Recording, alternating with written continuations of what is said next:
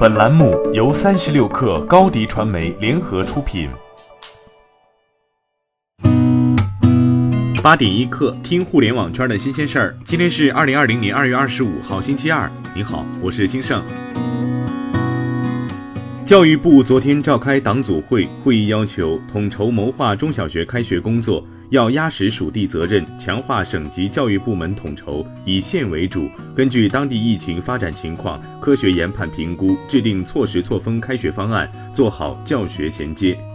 统筹谋划高校开学工作，要坚持属地原则，建立跟踪台账，做好开学准备，落实错峰返校。原则上，疫情得到有效控制前，大学生不返校，高校不开学。高校开学后要严格措施，加大校园管理力度。字节跳动旗下办公套件飞书宣布，向全国所有企业和组织免费开放，不限规模，不限使用时长。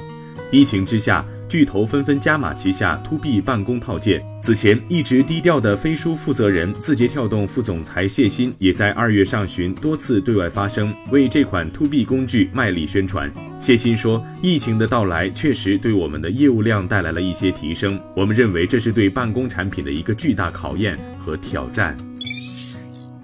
水滴公司昨天复工。水滴公司创始人兼 CEO 沈鹏在内部信中表示，春节期间高管们一致决定自愿降薪百分之二十，但是今年四月份和十月份，公司仍然会有绩效优秀同事的加薪机会。同时，公司会从期权池里拿出以往年度期权激励额度的双倍额度，作为今年对排名靠前的优秀同事的年度期权激励。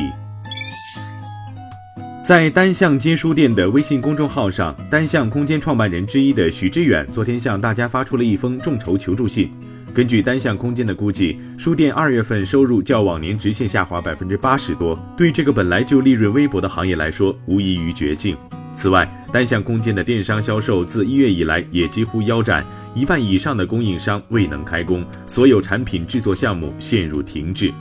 对商业世界始终保持距离的许知远，此时也不得不向现实低头，向公众寻求众筹，以帮助单向空间渡过难关。三十六氪获悉，考拉海购上线硬核补贴频道，介绍称，全球大牌商品以平台补贴的方式直达全网最低价，部分商品价格低于五折。这是继全站分期免息后，考拉海购主打极致性价比的又一新动作。考拉海购称，二十二号至二十六号，考拉还对口罩进行低于市场价百分之六十的补贴。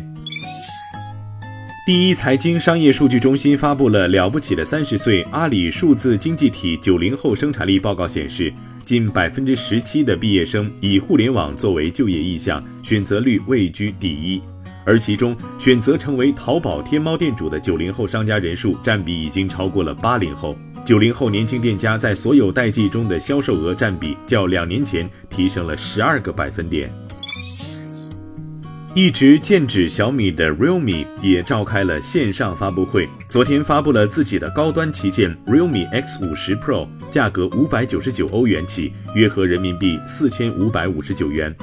Realme X 五十 Pro 和小米十的配置相比稍逊一筹。二者同样是高通八六五的芯片和九十赫兹的屏幕，充电上 Realme 的速度更快，用上了六十五瓦快充。但在摄像头方面，Realme 为六千四百万像素，搭载了一颗一千两百万像素变焦镜头；小米十为一亿像素，搭载了一千三百万超广角镜头。即便如此，Realme 仍然是小米不可小觑的对手。这个和 OPPO 同属一个集团的新品牌，刚刚成立不到两年时间，在印度的出货量翻了三倍，进入了二十五个市场，还在很多地方跻身前五。好，今天咱们就先聊到这儿。编辑崔彦东，我是金盛，八点一刻，咱们明天见。